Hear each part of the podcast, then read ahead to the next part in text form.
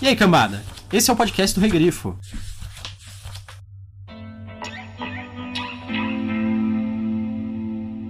Uma história dos Seis Ducados é, necessariamente, uma história da sua família regente, os Visionários. Uma narração completa remeteria para além da fundação do primeiro ducado. E, se tais nomes fossem lembrados, seria contado sobre a invasão dos ilhéus vindos do mar, tomando como piratas uma costa de clima mais moderado e agradável do que as praias geladas das ilhas externas. Mas não sabemos os nomes desses primeiros antepassados. E aí, pessoal, eu sou o Gustavo Domingues, também conhecido como Rei Grifo. Eu sou a Thaís Prioli.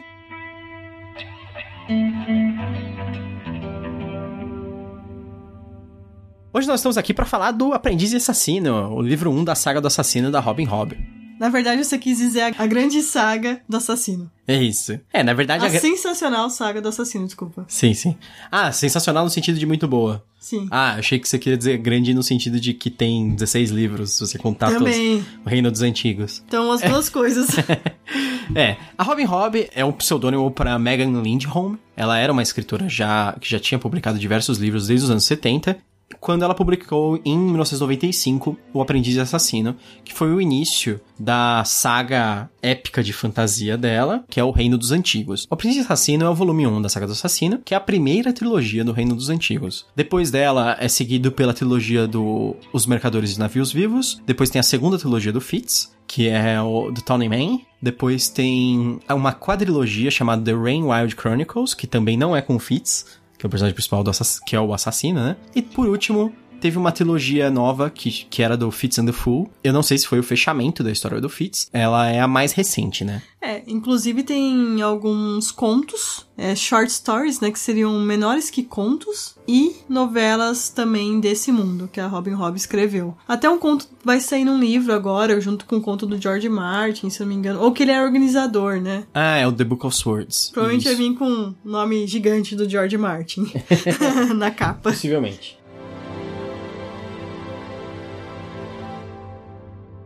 Vamos fazer o um resumo do livro, vai? Bem rapidinho. O Aprendiz Assassino, ele é um, uma história de fantasia, se passa num universo secundário. Se, universo secundário quer dizer que é um reino de fantasia que não é o nosso mundo, não é uma versão fantasiosa do nosso mundo. Ele se passa numa região chamada Os Seis Ducados, que é uma região que tem um, um único rei para os Seis Ducados. E nós seguimos a, o personagem que é o Fitz. O Fitz, ele é filho bastardo do príncipe Cavalaria, que é o primogênito do rei dos seis ducados, que é o rei sagaz. No início da história, ele é levado até a família real e entregue pela família plebeia dele, digamos assim, que fala que não, não quer mais criar ele, que não tem condições, etc. E ele é pego pela família real para ser criado, e é incontestável que ele é filho bastardo do cavalaria, porque ainda com seis anos ele já é idêntico ao pai. Ele é muito, muito, muito parecido. Então, todo mundo fala que isso é uma forma de não haver contestação da paternidade do cavalaria. O Fitz, então, ele passa a ser criado pela família real. Ele descobre com o tempo que ele tem um tipo de magia chamada manha, que é uma espécie de contato mental que ele pode fazer com animais e uma ligação mental. E depois ele também é treinado pela família real na forma de magia utilizada pela realeza, que é o talento. É uma forma de telepatia, você pode se comunicar à distância com outras pessoas, você pode influenciar o que elas veem ou o que elas pensam, esse tipo de coisa. E é uma forma de magia bem poderosa.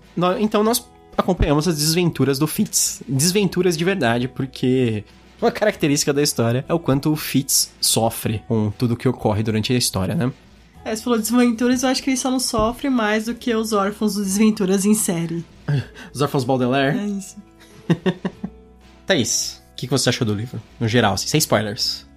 pra quem acompanha o Grifo Nosso, a parte de resenhas ou Parlamento das Cruzes vai saber o que eu achei do livro já. Eu gostei muito, muito mesmo. é um ótimo livro de introdução pra trilogia. Eu gosto dos personagens, principalmente do Fitz, lógico. Ele é o personagem principal. O livro é em primeira pessoa. Você tá vendo pelo ponto de vista do Fitz. Então é um pouco sacana isso. Você não tem como você não gostar dele. É verdade. Na verdade tem, tem gente que não gosta. Foi a minha primeira experiência com Kindle. é verdade, né? Eu tinha falado que foi antes, mas não, foi esse, foi a trilogia da Robin Hood, Sim, da verdade. saga do assassino. Tanto que quando a gente tava discutindo sobre fazer o podcast, você falou: "Ah, eu vou pegar as anotações". Aí você pegou, aí você falou: "Putz, eu não fiz nenhuma anotação desse, porque você não sabia que dava ainda". É, então ainda não sabia. Então, acho que talvez por ter sido uma experiência muito boa com Kindle, talvez tenha afetado também a minha opinião sobre livro. Mas eu gostei muito. Eu tava dois anos, mais ou menos, lendo livros de fantasia, mas não tava me empolgando muito. E esse foi um livro que voltou a me empolgar. Tanto que depois eu li Elantris, do Brandon Sanderson, e adorei. Tô ansiosa pra ler Mistborn. Eu só, na verdade, não continuei pelo Mercadores de Navios Vivos, porque eu achei que, como esse eu li em tão pouco tempo, que foi em 30 dias a trilogia, eu ficaria muito ansiosa se eu terminasse o primeiro e não tivesse o segundo em português. E assim, eu leio em inglês, mas não é uma coisa que eu falo, ah, vou ler, eu adoro ler em inglês. Não, não gosto. Eu leio livros técnicos em inglês, assim, livros de literatura, que é mais um hobby, eu gosto de ler em português. Eu acho que você não leu em 30 dias, você leu em 20 dias a trilogia da Robin Hood. Sério? É. Nossa. O primeiro você leu em meia semana, mais ou menos. É, porque o primeiro tem 400 páginas, né? Então. Você leu em quatro dias, se não me engano. É. Então. E você já emendou o segundo, então Já. você leu bem rápido. Li muito rápido. É que assim, o terceiro, né, eu, desculpa falar do terceiro aqui, mas é só a experiência de leitura que eu vou comentar. O terceiro é um livro que eu acho, eu acho muito recompensador, mas não é de uma leitura fácil. É o que todo mundo fala, muita gente desiste no terceiro. É, O terceiro ele é um pouco arrastado É. pra mostrar uma jornada mesmo. O terceiro, ele me lembra muito livros da Ursula Le Guin, só Sim. que uma versão imensa dele. É que a Ursula Le Guin tem 200 páginas. É, então, é verdade. Tipo, é um livro muito bom, mas que ele, ele tem umas partes bem arrastadas. Mas é isso, eu não posso falar muito mais, senão seria dar spoilers. E você, o que, que você achou? Eu gostei bastante do livro. É, ele é um livro de fantasia com uma proposta bem diferente. Ele é um primeiro livro de uma saga que empolga bastante. Ele é bem centrado no crescimento do personagem, tanto que no primeiro livro a gente acompanha o personagem dos 6 anos até os 17. Depois, eu, eu não sei, não tenho certeza dos outros, mas eu acho que é- tem umas, uns pulos, uns saltos de tempo menores, né? Sim, bem menor. Mas, mas o primeiro, ele é um livro que ele apresenta bem um personagem evoluindo emocionalmente, psicologicamente. Ele não é focado em ação, ele também não é focado em reviravoltas de enredo. Ele tem seus plot twists dentro da própria história, mas não é aquele negócio assim pra ser chocante. Não é, que nem o pessoal da Hermes e Renato, não é pra ser chocrível. não, é, não é pra ser chocrível, ele é pra ser interessante, assim, pra você falar assim, ah, então era isso? Não, não assim, ai meu Deus, o que tá acontecendo, sabe? É mais porque você tá acompanhando pela visão do Fitz, né? E é algumas coisas que ele não imaginava que poderia ser. Isso. Eu gosto muito da visão em primeira pessoa do Fitz. Eu acho que se você compara ele com um livro do Nome do Vento, que o Nome do Vento é um livro em primeira pessoa, assim, parcialmente, na verdade, em primeira pessoa, mas é a maioria. Mas a, a parte que é em primeira pessoa do Nome do Vento, ele é uma parte que o, o narrador ele tá contando a história dele, mas eu não, ele não tá tentando gerar tanta empatia. Ele, te, ele tá tentando, mas ao mesmo tempo ele é um narrador não confiável, então ele tá mentindo sobre as situações, exagerando, etc. O Fitz, eu não acredito que ele esteja mentindo sobre a história dele, nem exagerando, mas eu acredito que ele tá narrando de uma maneira que ele quer a sua simpatia, ele quer mostrar realmente como ele sofreu e etc. então eu acho um pouco, é, não sei se é a forma da Robin Hood escrever, mas ela é um pouco sacanagem. Mas é, é engraçado pensar que essa sacanagem seria meio que por parte do Fitz, sabe? Dele querendo despertar a simpatia em você Sim. durante a história.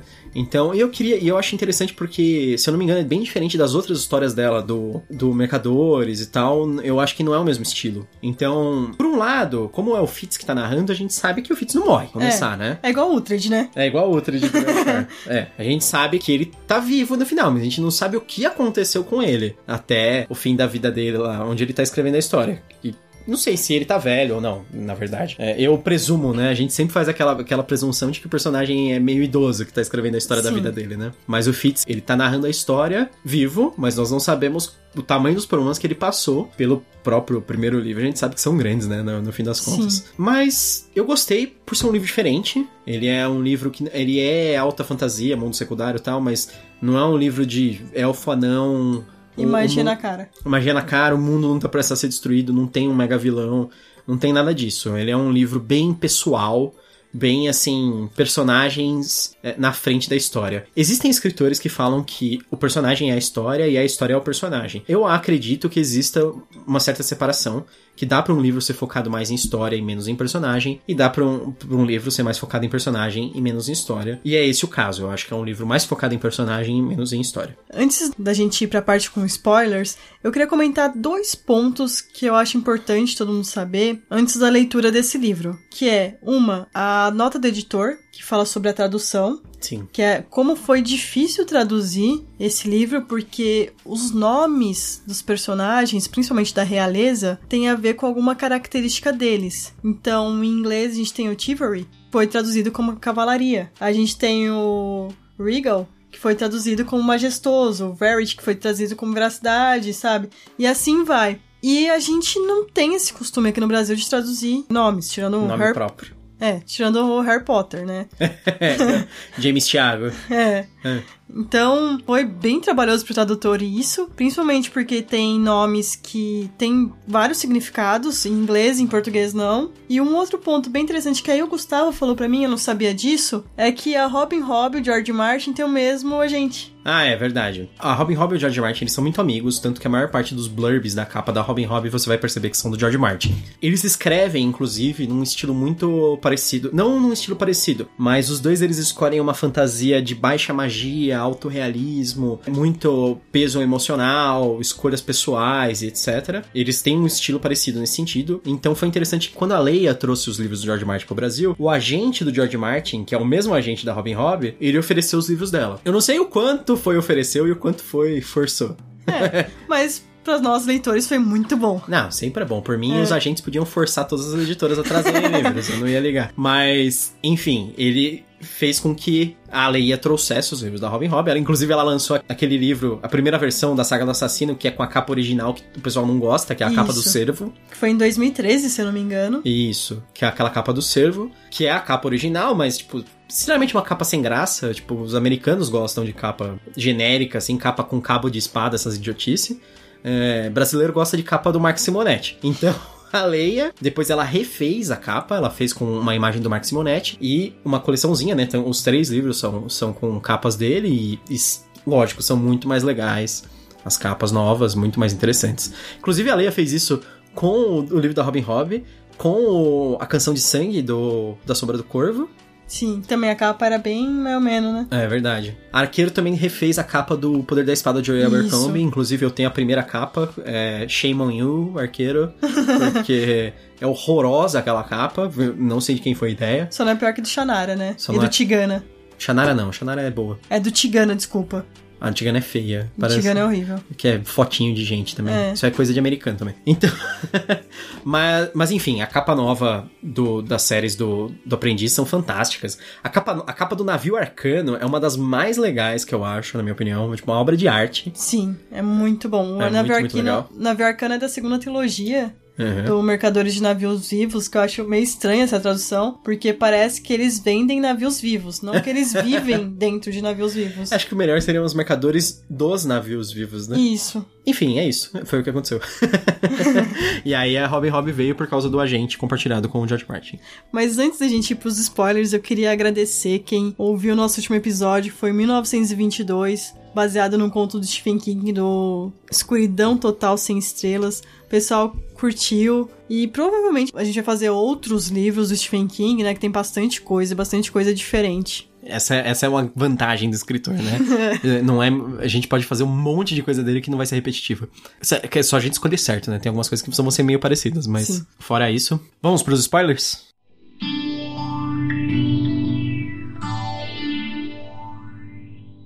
Antes da gente começar os spoilers, eu só queria ler, faz parte de um artigo que o Gustavo escreveu pro Grifo Nosso, que chama Explicando séries de fantasias com passeio de carro. Ele viu alguns sobre esses livros em um site em inglês, mas alguns ele criou, inclusive esse da Robin Hobb, do Aprendiz de Assassino. Sim. Então, seria assim, como seria explicado o Aprendiz de Assassino através de um passeio de carro. Um amigo seu te chama para conversar. Você entra no carro dele.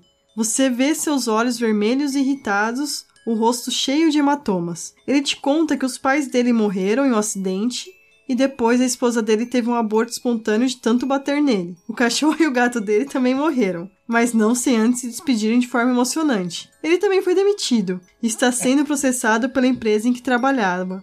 Tudo foi culpa direta ou indireta dele. Ele diz que é uma pessoa melhor por isso tudo ter acontecido. Você admira a sua história, mas definitivamente não gostaria de ser ele.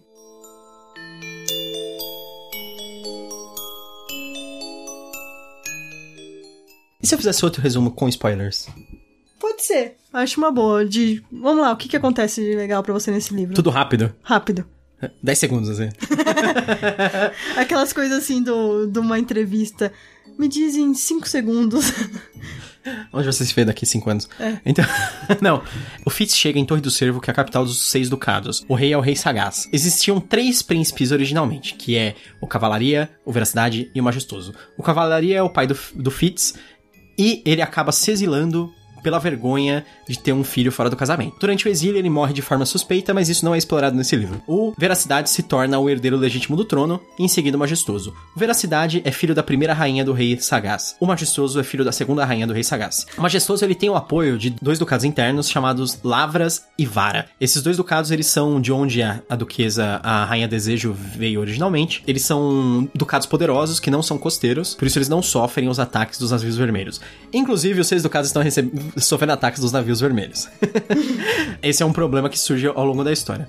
O Fitz ele fica preso entre os nobres e os plebeus, sendo esmagado entre o martelo e a bigorna, porque ele não é, não é totalmente aceito entre os nobres e nem entre os plebeus. Ele conhece uma menina chamada Molly quando ele ainda é criança, e ele se apaixona por ela, e ele fica chorando por causa dela o resto da história. O, o Veracidade é legal com ele. O Bronco é quem cuida dele, mas ele cuida do Fitz igual cuida dos cachorros também. Ele dá comida e dá carinho, mas às vezes ele dá uns tapas também quando precisa. O, o Fitz ele é criado junto com os animais, ele descobre que ele pode fazer uma ligação com eles, ele faz uma ligação com um cachorro chamado Narigudo, e o Bronco dá uma sova nele por causa disso, e ele mata o Narigudo, mas na verdade ele não matou o Narigudo. O Fitz conhece a Dama Paciência, que ela é ex-mulher do Cavalaria. Ele acha que ela vai ser a madrasta má, mas ela não é, ela é gente boa, pena que ela é maluquinha. E aí, o Fitz, ele começa a ser treinado pelo Breu. O Breu, ele é um cara que tem a cara toda estragada.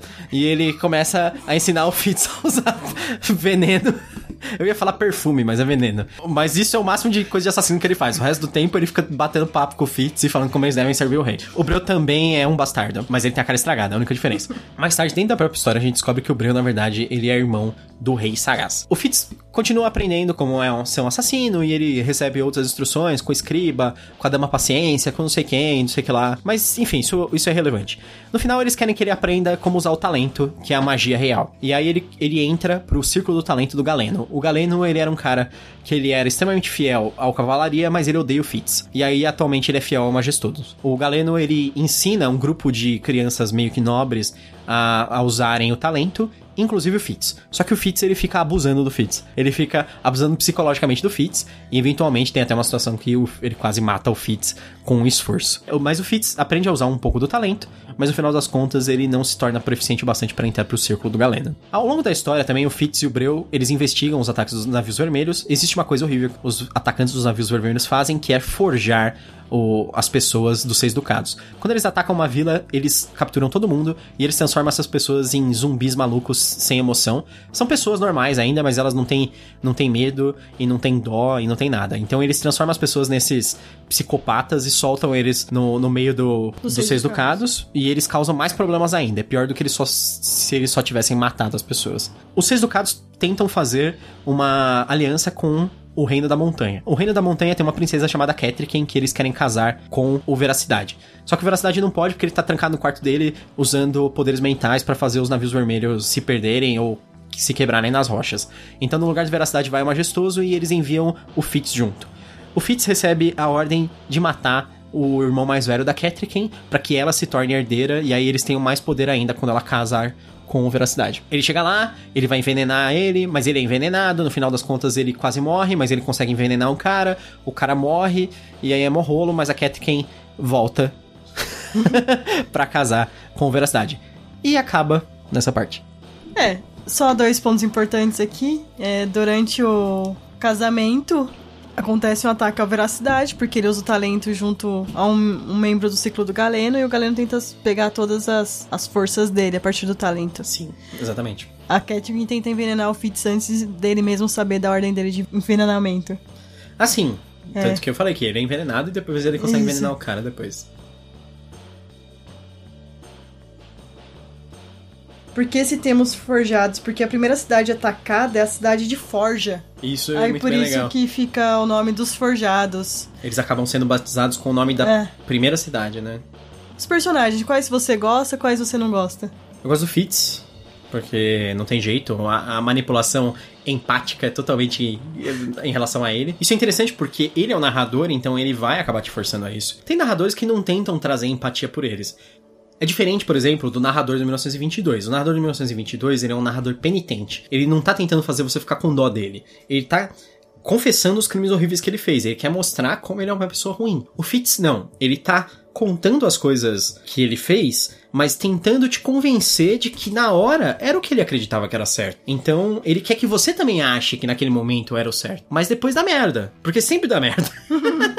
é, o Fitz, ele é um personagem que você conhece ele com 6 anos, né? Vai quase até 16, 17 anos. Então, comum é, muita coisa dá errado, né? Muitas decisões erradas nessa época da vida, até pela maturidade. E ele não teve muita educação, o Fitz. É verdade. Ele, dos 6 aos 9 anos, enquanto ele esteve lá no castelo, ele não tinha quase contato com ninguém. Ele estava lá esquecido. Foi só quando a Dama Paciência voltou que ele começou a ser instruído. Foi educado e começou a ser instruído pelo Breu também. É verdade tem muito disso, né? Porque a gente acaba percebendo, nesse primeiro livro, pelo menos, a gente tem muito da experiência da vida do, do Fitz através do que ele aprende. Sim. Porque ele aprende muita coisa. É. Ele aprende com os escribas, ele aprende a lutar. a lutar, ele aprende a ser assassino, ele aprende com a paciência, ele aprende o quê? Ele aprende alguma coisa de música? Eu não lembro. Ela tentava aprender, ensinar várias coisas para ele, Sim. mas, tipo, tem uma época que ele é costura. Ele não gostava de nada. É, tem uma época que é costura. Né? É, tipo, um monte de coisa bizarra. É porque é engraçado, porque ela não sabe as coisas que ele realmente faz lá, tipo, as atividades de assassino e é, outras coisas. Ela acha que ele não faz nada, né? Que ele... ele é, é, ela acha que ele é um adolescente vagabundo. É. é. Ele aprende a lidar com os animais, com o bronco. E ele aprende, o, no círculo ele aprende a usar o talento, mas... Sim. Ele é bem ruim. É. Não sei se ele é bem ruim ou o estilo que eles ensinaram para ele é bem ruim, né? É, e a manha também que ele usa com Porque os animais. O, né? o próprio Veracidade, no primeiro livro, ele chega meio que dar umas dicas pro Fitz. E ele melhora bastante no talento Sim. quando ele recebe as dicas. Então, é meio, acho que é o, a metodologia mesmo da, do aprendizado que era ruim no caso do, de aprender com o Galeno, né? Que o Galeno ele ensinava através da, da, da dor e da abstinência de, das coisas, assim, da, da é, frugalidade, muito... você é. ser frugal. Me lembra muito o Aprendiz de Caça-Feitiço, né? As Aventuras do Caça-Feitiço do Delaney. Que o Caça-Feitiço em si, ele também, ele acha que quando você não tá fazendo esse tipo de coisa, quando você se alimenta com o mínimo necessário tal, o seu desempenho é melhor contra a força das trevas. Você e... fica com os, os sentidos afiados, ele é. Mas a gente vai ver que no fim nem sempre é assim, né? Sim. No caso feitiço? É. Ah, sim, mas no caso aqui também é muito nada a ver, porque assim, é. o Galeno, o que acontece? Eles tiveram um instrutor de talento, que é esse tipo de magia, muito muito poderoso, que era uma mulher, que eu me esqueci o nome agora. Mas ela foi quem instruiu. Ela não aparece, né? Ela já tá morta no começo da história. Ela foi quem ensinou o Cavalaria e o Veracidade. E eles são muito bons por causa disso. E ela começou a ensinar o Galeno, mas no início do aprendizado dele, ela morreu. É. Então o aprendizado dele ficou totalmente incompleto. Ele tentou complementar com coisas que ele descobriu sozinho. E essa parte é uma, eu acho uma parte um pouco bizarra, porque porque o Cavalaria ou o Veracidade não teriam ensinado o Galeno? Porque na época ele era um aliado deles. É. Então, mas eles eles sempre, tipo, ah, a vida deles é que importa e eles não estão nem aí pro resto, sabe? Mesma coisa. É, o Galeno ele não gostava, né, dos dois. Na verdade, ele só gostou do Cavalaria porque ele usou o talento no Galeno, condicionando ele a isso. Sim, então. mas aí o Galeno ele sobra como uma pessoa que poderia ser um instrutor atualmente. E por isso ele é escolhido, mas a metodologia dele é muito ruim. Ele consegue ensinar os caras a usar o, o talento, mas é uma forma bem fraca ainda do talento, né? Sim. Em comparação com as, as formas que o Veracidade consegue usar, ele tem um alcance absurdo e um poder absurdo sobre as pessoas, né? É. Ele pode falar através da boca das pessoas de longe, criar ilusões centenas de quilômetros de distância, né? Tanto que uma boa parte da história é o Veracidade trancado na, no quarto dele na torre, definhando, quase não comendo é. nada tal. E usa, porque ele tá usando excessivamente o poder dele para vencer a invasão dos navios vermelhos. É, o Veracidade, ele é um dos que gosta do Fitz, né? Ao contrário do irmão dele, o majestoso. Na verdade, a maior parte das pessoas gostam do Fitz, né? Sim. No fim das contas. Ele sofre por causa das escolhas dele. É. E de duas pessoas que odeiam ele. É, que é o majestoso. Na verdade, o majestoso. Três, né? Que é a... o majestoso, o galeno e a desejo. Mas Total. a desejo morre logo de início, assim. Ela nem aparece, acho que é. ele nem vê ela. Mas a gente sabe que ela não gosta dele. O pessoal em geral não gosta dele porque ele lembra muito Cavalaria. Sim. Assim, logo de cara, né? Inclusive, eu acho que tem até uma situação que o Majestoso ele se sente um pouco ameaçado pelo Fitz, porque o Fitz lembra o Cavalaria que era o primogênito. Existe até um- uma, uma ideia, assim, que, tipo, se o Fitz quisesse, se, que ele poderia forçar as pessoas a reconhecerem ele como um filho legítimo. E se ele fosse um filho legítimo, ele seria o herdeiro. Sim. Porque ele, porque ele seria o, O filho do herdeiro. o herdeiro do herdeiro de verdade. O, o Fitz ele é uma forma de ameaça, né? Pro Em muita- majestoso. Pro majestoso. É, e o Majestoso, ele é uma pessoa, pelo menos é o que eu vi no primeiro livro, bem matura, sabe? Bem mimada pela mãe. Ele é uma pessoa que não sabe de nada, não faz nada bem, mas se Não acha o máximo. Não só pela mãe, pelo pai também, ah, o pelo pai sagaz. também, o pai também. O, o, o pai ele pode não mimar ele diretamente, tipo, de dar coisas pra ele. Mas não educa. É, mas tipo, deixa ele fazer merda à vontade, assim. E, É. tipo, inclu- e pede para as pessoas não corrigirem ele. É, Li- Ele literalmente intervém a favor do filho. a favor do filho quando o filho tá fazendo merda. É tipo aquela criança que tá berrando e ainda a mãe fala: Não, não dá bronca nele, não. Não, não fala não pra ele, não. Ele não sabe ouvir, não. é, então o sagaz é essa mãe, que, ou É. o pai que faz isso. É, é isso mesmo. Bronco, um grande desenvolvimento dele é que ele é meio que quem educa o Fitz no Sim. início. E a gente sabe que ele não gosta de jeito nenhum da manha. Não é é exatamente que ele não gosta. ele Ninguém foi, gosta. Ele foi condicionado É. pela sociedade, né? Aquele negócio. A sociedade odeia esse estilo de magia, eles consideram uma coisa bestial, porque a manha envolve você fazer uma ligação mental com um animal. Sim. Então eles consideram que você tá perdendo a humanidade quando você É, faz eles até falam, ah, teve casos de pessoas que quase viraram um animal, sabe? Que usava manha. Pior que parece um pouco realista, porque se você compara com a história do Fitz fazendo a ligação com o Narigudo, que no começo ele não conseguia diferenciar a mente dele e a mente do... O Narigudo é o primeiro cachorro, É. né? Ele não conseguia diferenciar a mente dele e a mente do Narigudo. Ele sentia o mundo todo pelos sentidos do Narigudo sempre. É. E ele, tipo, corria pelado com o cachorro. não, ele não corria pelado. Mas o pessoal chamava ele de garoto cachorro, um negócio assim, que ele andava sempre com o cachorro lá. Quando ele ia ver a Molly e os amiguinhos lá, lembra? Isso. É, porque durante esses três anos que ele ficou sem fazer nada lá na torre, ele ia na cidade. E aí que ele conheceu a Molly, se apaixonou. Ele era meio garoto feral também, né, É. na época. Daí, com, com uns 15, 16 anos, ele entende mais ou menos o que é isso. Uhum. E a Molly, ela faz velas na cidade e ela tem um, assim, um pai alcoólatra. E É. ela odeia bebidas. Isso é, um, é uma característica bem forte nela. É, a Molly era uma personagem importante porque ela, ela acaba sendo o interesse romântico do Fitz. Sim. Infelizmente não passa muito disso. Ela não tem o seu próprio arco de história. No máximo Não. o pai dela morre. Não, a mãe dela morre, né? É, a mãe dela já tá morta, né, na verdade, há muito tempo. Ela sofre com o pai dela, né? É, ela sofre, ela tem meio que, ah, será que ela tá com cara? Será que não? Nesse livro também. O Fitz meio que fala, ih, perdi minha vez ali, sofre... dele começa a sofrer de novo. Mas é isso, a historinha dele com a Molly. A Molly não é bem explorada nesse livro, poderia ter sido mais, eu acho. É. É que eu não sei se, se eles focassem muito nela ia acabar fugindo um pouco do. Sim, do, ia da virar um parte romance, real. né? É. E a parte real é a parte importante do livro, porque é ela que vai impulsionar a história principal, tanto desse livro como dos seguintes, né? É, uma coisa que eu gostei muito também é que ele quebrou essa coisa de ah, madrasta vilã, sabe?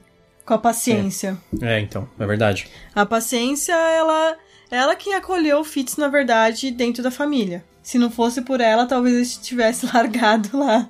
Então, isso é uma, uma coisa boa. E ela sempre trata ele hiper bem.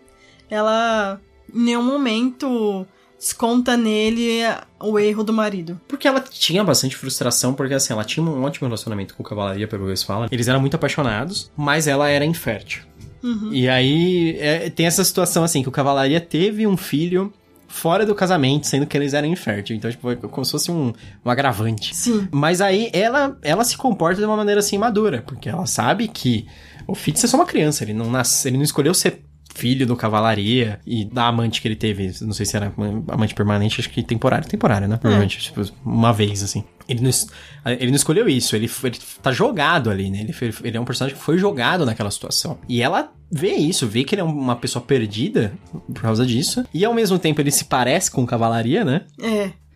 é, na maneira, tanto a maneira como ele age, mas a aparência, tudo. Então ela, ela cria esse vínculo forte com ele imediatamente, eu acho, né? No começo ela até fala que ela não, ela ficou muito tempo para ver ele, porque ela tinha medo de ver ele, ela não queria ver ele né? Uhum. Mas aí depois ela que ela viu, ela, ela sentiu bastante ah, empatia, carinho assim por ele, por, por toda essa situação da, da vida dele, né? Que a vida dele é uma merda, né? Coitado, então. O, o pessoal dos Seis Ducados, eles falam muito que eles são eu imagino eles como pessoas do Mediterrâneo, mas morenas assim, de cabelo escuro. Sim. O pessoal da montanha, que é da onde a, a vem, ela é loira, branca e um pouco mais alta. É, verdade. E a, Olhos e, azuis. Isso. E eles são poucos explorados nesse livro. Só no finalzinho. É. Pior que eles são importantes, mas ainda assim é bem rápido esse trecho, eu acho. Eu gostei da Catkin, eu ainda tô esperando explorar um pouco melhor. Mas eu gostei, gostei da, da avó dela, também é uma personagem legal no livro. E a, o que eu gostei é é a diferença entre os dois, as duas famílias reais, né? Enquanto na montanha eles são sacrifício, eles trabalham para o povo. Literalmente. Nos Seis Ducados, nem tanto assim, sabe? Eles mal têm contato com o povo. A Sim. família real. Então é uma, uma coisa que vai ser interessante também ver como a Catherine vai lidar com isso lá na Torre do Cervo esse negócio deles se sacrificarem chega a ser literal no primeiro livro. Porque, Sim, por causa do irmão dela. É. Quando o Fitz fala que ele tem que matar o irmão dela, e o irmão dela sabe dessa história, o irmão dela, ele se sacrifica, ele aceita ser morto, porque ele sabe que vai criar uma situação que vai ser melhor pro povo, em é. geral. Então, para não haver conflito, ele aceita ser morto. Ah, é isso.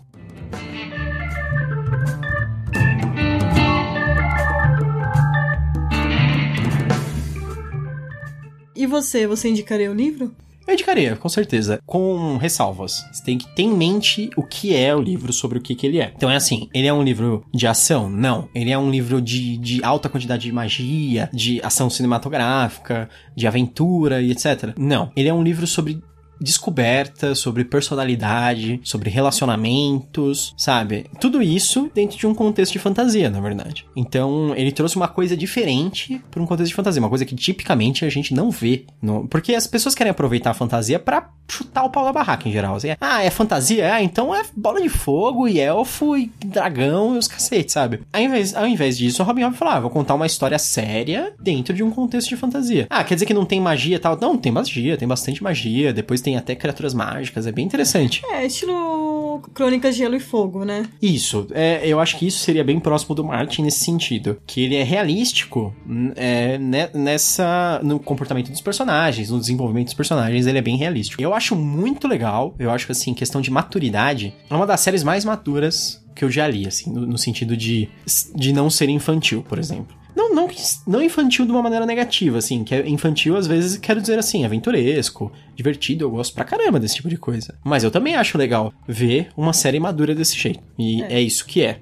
É uma série bem séria, né? É uma série bem séria. Ela trata de coisas super sérias, assim, de coisas pesadas. É assim, eu acho legal que são também coisas sérias e pesadas, mas sem ser apelativas. Por exemplo, é uma série que não vai ter estupro, por exemplo, que é uma coisa super séria que as pessoas usam levianamente em outros livros, em livros de fantasia, inclusive, mas não tem, e mesmo assim, a gente tem um, um peso, uma atmosfera opressiva em, em, por, por causa das coisas que acontecem, que não precisa apelar para assim, coisas baratas, assim, que são, que obviamente seria um, um, golpe no leitor. Apesar que eu acho que tem um golpe gratuito. Ah, é? As mortes, as mortes dos cachorros. ah, sei.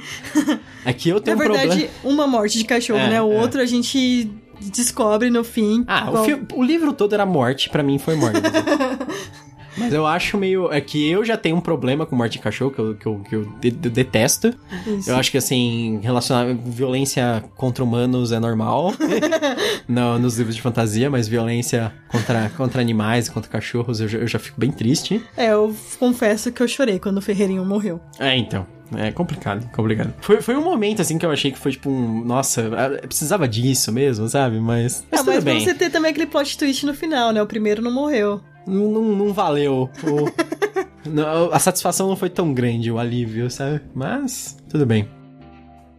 Bom, eu gostei muito. A escrita da Robin Hobb, ela é muito boa. E aqui eu vou abrir um parênteses, né? Que conversando com, com a Carol, que eu vato, ela falou assim: é, depende muito do tradutor, às vezes a escrita. Eu não li o original, então não sei se é a escrita da Robin Hobb ou o tradutor que fez um ótimo trabalho aqui também. É sensacional, não tem muita descrição, e se tem, você não percebe que ela tá é lá. Bem, é bem orgânico o crescimento das descrições. Sim. É uma história que vai crescendo. E como eu li a trilogia, eu posso falar que cresce muito. E só vai te deixar ansioso e você vai querer ir pro próximo livro. eu então, sim, eu indico muito esse livro. Se você gosta de Crônicas de Gelo e Fogo, tá aí um ótimo livro pra, pra ler. Terminou, né? é, a saga já tá terminada, a trilogia já tem é. inteira no Brasil. Os, a próxima trilogia já tá saindo. Vai sair provavelmente os, os próximos dois livros agora ainda esse ano. E pro, vamos torcer para que continue com, as, com a outra quadrilogia, com as outras duas trilogias. Sim. Então, lógico, indico. Se gostam de livros em primeira pessoa, é uma boa pedida também. Acho que vale a pena. Ah, então é isso. A gente falou bastante sobre. Deu pra, deu pra perceber que a gente gostou bastante do livro, né? É. Especialmente a Thaís. Sim. Espero que vocês tenham gostado. Se vocês já leram o livro, deixem sua opinião sobre ele, se vocês gostaram ou não. Se vocês não gostaram, por que, que vocês não gostaram? É, é isso aí. Falem com a gente. Até mais então, pessoal. Tchau, tchau. Tchau. E bem-vindos ao Canavial.